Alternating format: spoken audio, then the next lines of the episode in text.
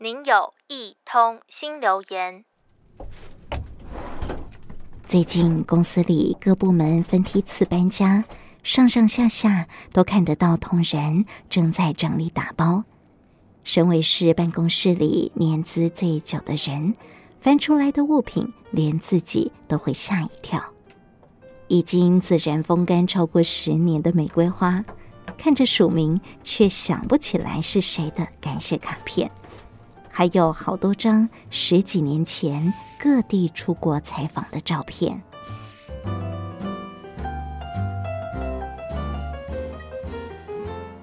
当年自创一套神奇的整理魔法，收纳专家近藤麻里惠说：“从纪念品开始整理，势必失败。尤其整理照片时，一定要提醒自己。”比起收藏回忆，不如爱惜现在的自己。看到书中写着“整理”，就是透过物品与自己对话。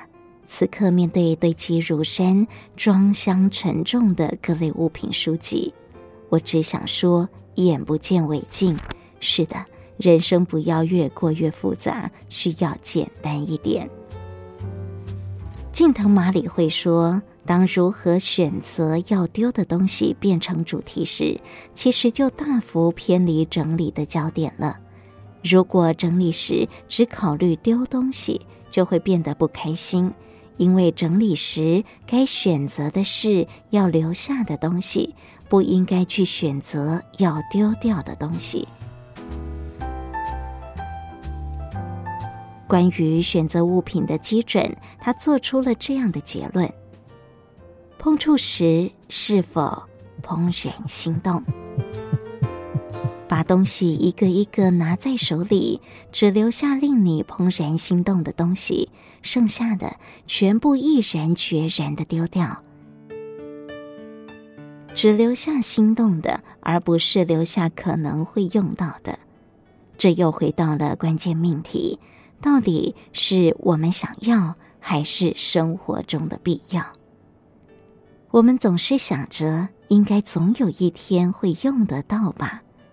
对于堆积物品无法取舍，究竟是我们对过去的执着，还是对未来的不安？想起我的导师这段的静思语：正言上人说，过去是杂念，未来是妄想，把握当下即是。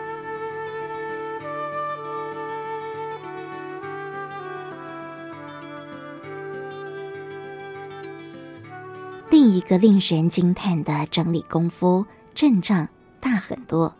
这是为了土耳其强震募集物资的集散放置仓库——慈济内湖园区。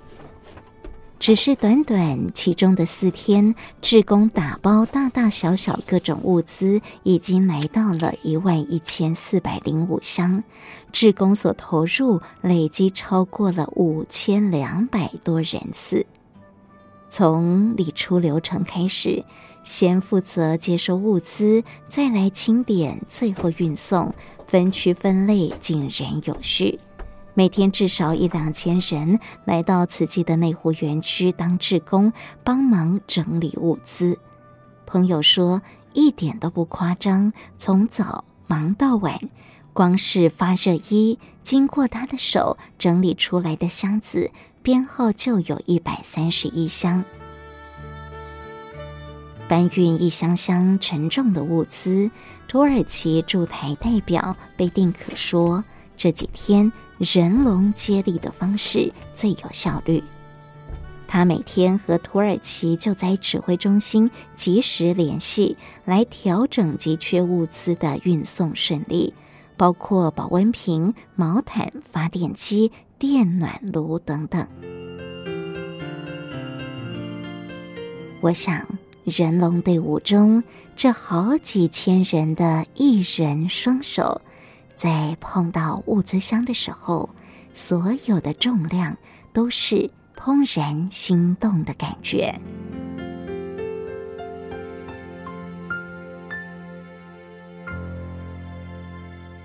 您的留言已完成。